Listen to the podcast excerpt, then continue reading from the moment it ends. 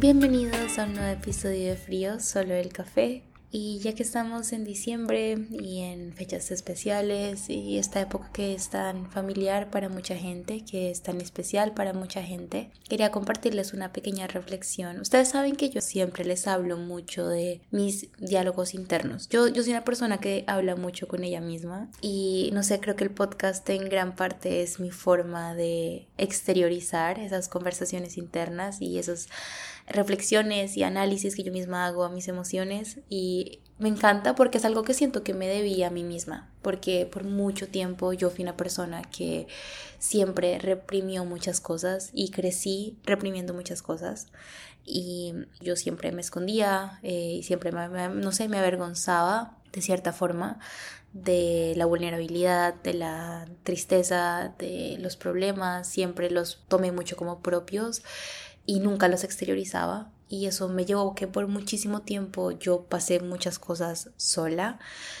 y ahora que estoy como reconfigurando muchas cosas, desaprendiendo y aprendiendo y desaprendiendo y aprendiendo. Y no sé, como que yo siento que me debo a mí misma mucho eso, encontrar esos patrones que de pronto no eran muy sanos para mí durante toda mi vida y de pronto redefinirlos. Uno siento que uno tiene que asumir la responsabilidad de que si bien por factores personales o externos tenías algún patrón o algún hábito que no era bueno para ti, uno tiene que aprender a asumir la responsabilidad de cambiarlo, de que si uno no lo cambia nadie lo va a cambiar por ti. Y una de mis de esos retos que yo he tenido, una, una de, las, de los propósitos, por decirlo así, que yo he tenido ha sido aprender a estar muy en conexión con mis emociones, sin moralizarlas, sin darles una connotación negativa o positiva, simplemente aceptarlas y a veces intentar entenderlas. Bueno, esto, ¿por qué está pasando? ¿Por qué estás así? De pronto, ¿por qué llegaste a este punto? Y bueno, una de las emociones que yo estoy sintiendo en este momento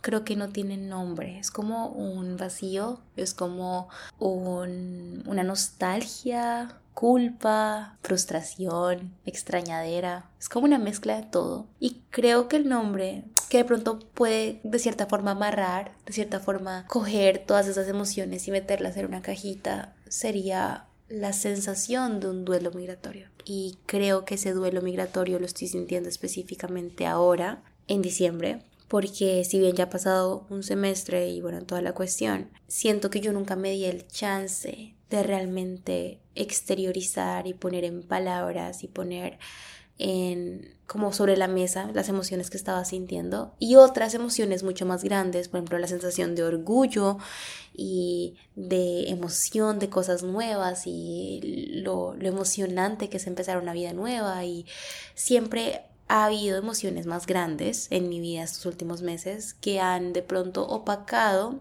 esa espinita que llevo sintiendo desde que me fui de mi casa. Entonces, como que les quería hablar un poco de eso, porque siento que especialmente ahora en fechas especiales, en diciembre, es normal que las personas que de pronto se independizaron este año, migraron este año, están viviendo una nueva realidad este año, tuvieron una pérdida o un cambio o cualquier cosa que pasó este año, esos cambios se sienten más que todo en estas fechas para la mayoría de personas siento que he tenido tantas cosas que no me he dado el chance de realmente como a también darle espacio, también darle un poquito de espacio a ese dolor que uno tiene al final. Entonces, siento que estos días he intentado tenerme mucha paciencia, mucha como compasión, por decirlo así, porque parte de la culpa, lo, que les hablo ahorita, que uno de los sentimientos que siento es culpa, es porque yo digo, yo me he esforzado tanto por esto y luché tanto por esta realidad que estoy viviendo y he estado como tan enfocada en esta realidad que estoy viviendo que se me hace como desagradecido incluso conmigo misma y con todas las cosas que se unieron para llevar, traerme acá. Me siento como mal de igual extrañar algo y no. Pero bueno, antes de meterme en eso y en cómo me estoy sintiendo, eh, primero el duelo migratorio es como esta sensación de tristeza claramente que uno siente cuando uno toma la decisión de emigrar. Digamos que es ese sentimiento de pérdida de tu vida pasada cuando te vas de tu país, pero como les digo, de pronto este episodio sirve para muchos más contextos aparte del mío, pero pues ustedes saben que yo siempre les hablo desde mi perspectiva y mi historia y mi narrativa y mi realidad actual. Y mi realidad actual es que ese duelo que siento estas fechas es un duelo migratorio.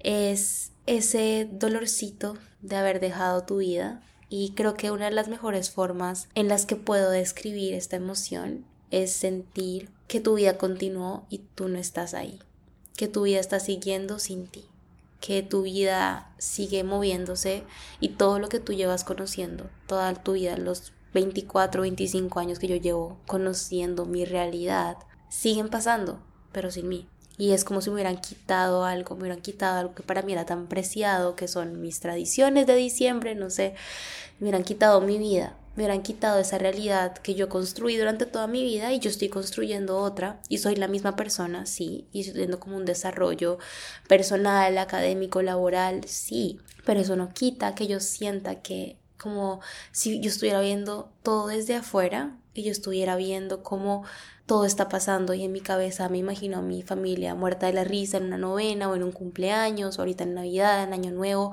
y la fiesta y la música y la comida y tantas tradiciones que yo tenía en Colombia y tantas cosas que tenía en Colombia y yo me lo imagino y sé que está pasando y yo no estoy ahí.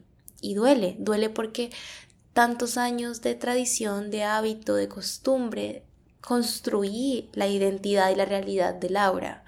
Y de la nada, por decirlo así, estoy en otra realidad, en otro contexto, y es mi responsabilidad de pronto empezar a formar mis nuevas tradiciones, mis nuevos hábitos, pero este primer año y de pronto los primeros años inicialmente, mientras uno logra construir eso de nuevo, es como, pucha, tantos años de hábitos, de adaptación, tanto tiempo que me costó de pronto construir eso que construí y que me pasaran las cosas que me pasaban y las cosas que yo disfrutaba y lo mucho que yo disfruto mi tiempo en familia en Colombia y lo mucho que disfruto estas fechas y lo mucho que quiero y, extraño a mi familia.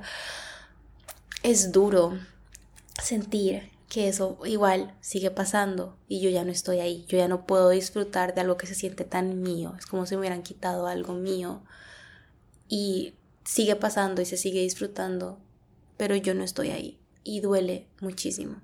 Muchísimo. Ahorita, ahorita yo estaba grabando un video de YouTube, un blog del día, y también les hablo un poquito de este tema, y por eso también lo quería poner en podcast, porque es una emoción muy grande que siento que muchas personas pueden sentir y se pueden identificar.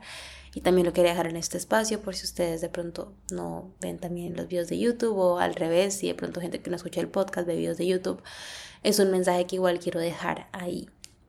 Entonces, básicamente, para darles un poquito de contexto como de cómo ha sido mi proceso de adaptación emocional eh, desde que me fui de Colombia. Los primeros meses yo estaba muy emocionada como por el cambio. Primero estaba también un poquito como en shock. No, no podía creer que estaba a punto de hacer un cambio tan grande. Y de pronto no, no lo he asimilado al 100% y la emoción me había ganado un poco más. Después obviamente empezó la realidad y empezó que teníamos que ver qué hacíamos con el apartamento. Y para mí un sueño muy grande de mi vida siempre fue como escoger qué iba a ir en mi, en mi primer apartamento como independiente, por decirlo así. Qué sofá iba a tener, qué colores, qué paleta, qué iba a combinar con qué, qué tipo de madera. Cosas tan chiquitas a mí siempre me causaron mucha ilusión. Y luego poder llegar acá y las primeras semanas, meses, todo giró en torno a eso. Ah, bueno, esto es un canvas en blanco, esto es blanco, no hay nada. No había muebles, no había decoración, no había absolutamente nada. Y empezar de cero. Y más que todo es chévere cuando empiezas de cero con una pareja que quieres mucho, pero empezar de cero es básicamente ustedes dos contra el mundo. Básicamente es como esto está, literalmente dormíamos en el piso porque no había ni cama, no había nada. Entonces era como, bueno, empecemos de cero. ¿Qué vamos a comprar? ¿Qué va a ir aquí? ¿Qué va a ir allá? ¿Qué vamos a poner acá? Incluso la matica, todo, todo, todo empezó a coger mucha relevancia. Y eso me causó mucha emoción. Entonces como que no me había dado como el tiempo de asumir lo que estaba pasando. Después, eh, después vino la universidad y el golpe académico que me dio la universidad acá fue gigante. Primero porque acá los semestres son mucho más cortos, son la mitad básicamente del tiempo. Y la exigencia académica es más alta. Y la, como lo condensado que está la información, como, como está en poco tiempo, como que todo está como así como todo condensado en un par de semanas y te meten, pum, te bombardean demasiada información y los exámenes fueron demasiado difíciles. Ayer por fin salí, pero todo fue un reto muy grande.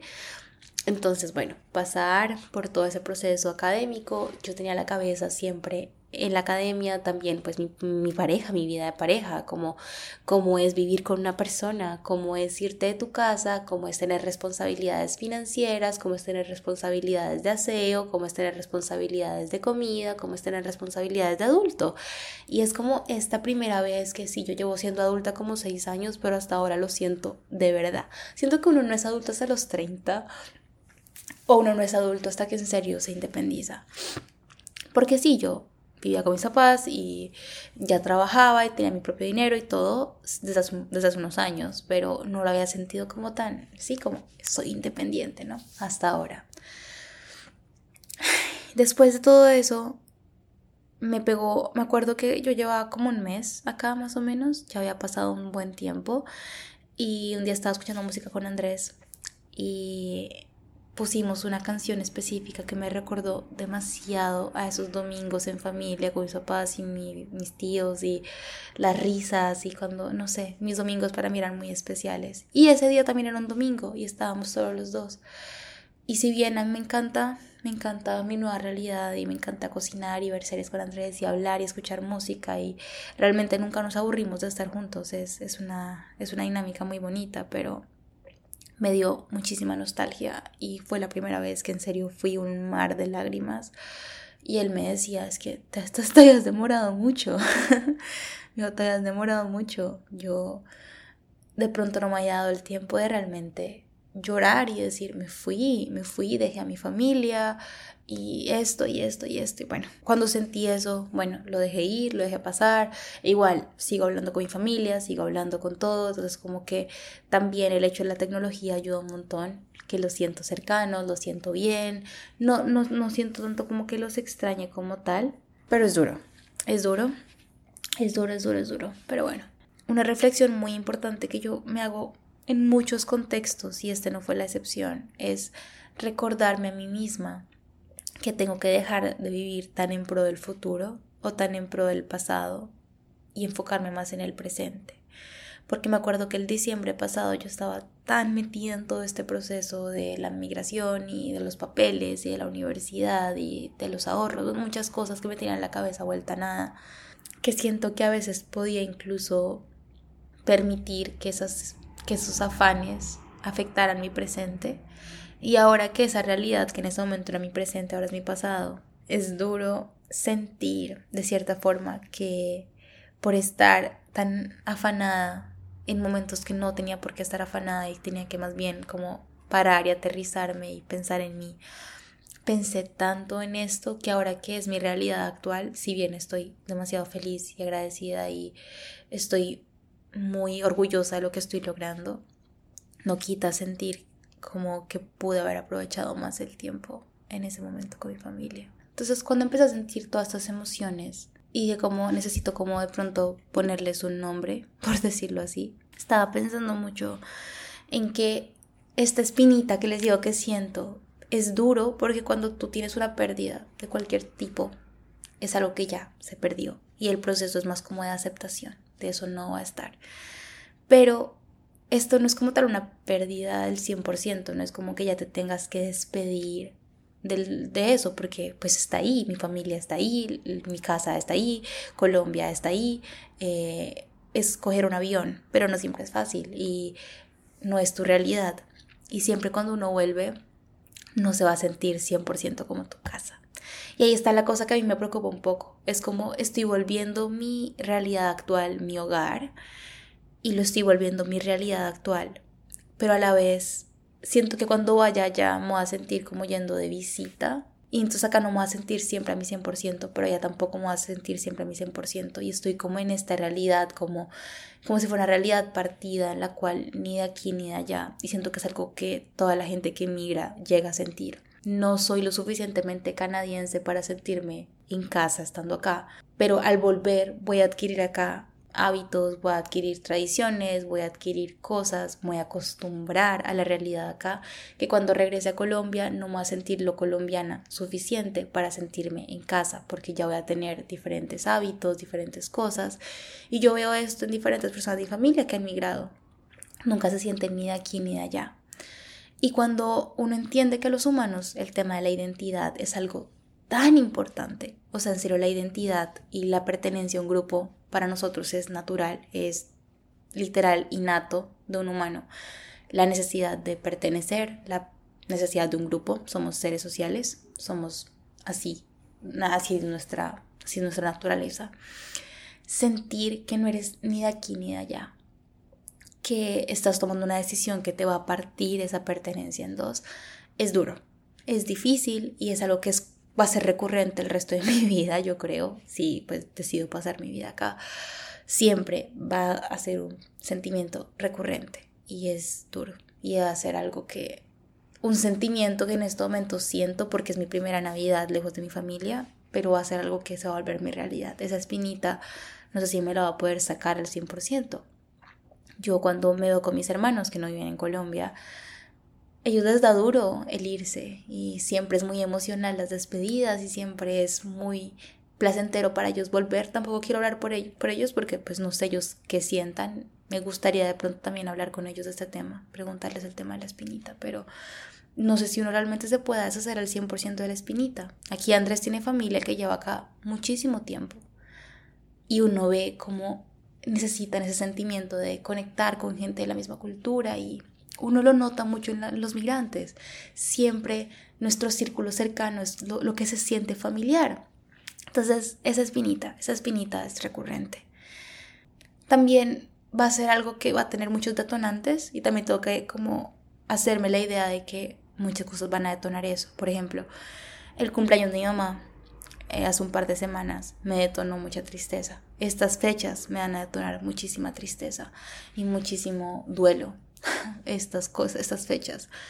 Eh, sé que si pasa algo imprevisto, por ejemplo, esa paz, hace poquito que estábamos hablando, me contaron que mi perro, mi perrito mayor, eh, ya está completamente sordo, ya tiene 14 años. Y el pavor de no poder estar ahí también es muy duro. Sentir que una pérdida no la va a poder vivir presencialmente, sino a distancia, va a ser muy duro para mí y como que estoy intentando como hacerme la idea de qué va a pasar para prepararme, pero uno nunca está preparado para eso y mucho más de no poder sentir que tienes el chance de despedirte. Entonces, sí, eso también es duro. Y también siento que es como muy en muchos ámbitos, ¿no? Es un duelo que uno siente incluso en la comida. Con Andrés es, muy, es, es, creo que algo que sí agradezco un poco en este pues, duelo migratorio es estar con una persona de mi misma cultura, porque yo a veces me levanto con unas ganas de chocolate y arepa, o quiero como, ah, no sé, compro salchichas veganas y me hago como salchichas con arepa, o a veces cocinamos como aborrajados, que son como, siempre hacemos comida muy colombiana, y siempre extraño mucho, muchas cosas con las que crecí. Y a veces extraño eso, extraño a mis papás, extraño a mi familia, extraño a mi casa, extraño el clima en Bogotá, extraño los cerros. A lo que me he dado cuenta que extraño mucho son los cerros. Y me acordé cuando Andrés me decía, lo que más vas a extrañar de Bogotá son los cerros. Y yo decía, como que va? Y, efectivamente, extraño los cerros. Son cosas chiquitas, pero son muy multinivel, por decirlo así. O sea, son muchos aspectos de tu vida. Es un duelo de tu familia, de tus amigos, de ver que tus amigos salen sin ti, de ver que la vida continúa sin ti, de ver que el mundo sigue girando sin ti. Y es como si te arrebataran de tu realidad. Es como si tú estuvieras viendo desde afuera, como les dije, y simplemente cogieron a la Laura y la sacaron. Y la realidad sigue continuando, sigue pasando, pero yo no estoy ahí. Y la verdad es bastante difícil. si le soy muy honesta. Y esa espinita que estoy sintiendo, no, no, no me había dado la oportunidad de sentarme a hablar de ella, de decir como, pucha, estoy sintiendo esto. Y ya me he pegado varias lloradas con este tema, ya estoy calmada para grabar un episodio, pero quería como también que ustedes me hablaran, ¿no? Si ustedes han tenido esta experiencia, si ustedes han sentido así me quieren contar cómo se sienten, cómo ha sido su proceso, si ya llevan muchos años en, esta, en este tema, si ya han pasado muchísimos años desde que emigraron, cómo se siente, cómo se siente esa espinita de la que les hablo, ese, ese duelito constante. Y cómo se han sentido, cómo se han adaptado. O sea, la verdad quiero saber, quiero conocer experiencias, quiero saber si uno realmente nunca se recupera de ese dolorcito. Porque al final, pues la tierra de uno es la tierra de uno, ¿no? Y, y sí, quería como compartirles un poco esta, esta pequeña reflexión porque estoy intentando no moralizarla, entenderla, saber que tengo todo el derecho a sentirme así, que de hecho es completamente natural que me sienta así.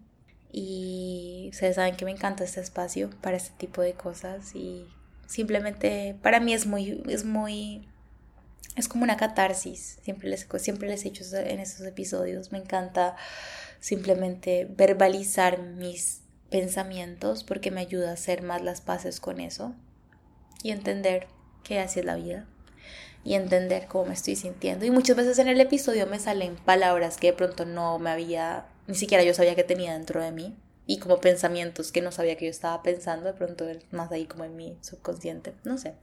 Pero el grabar simplemente me ayuda a sacarme todo eso de mi sistema y es muy sanador para mí.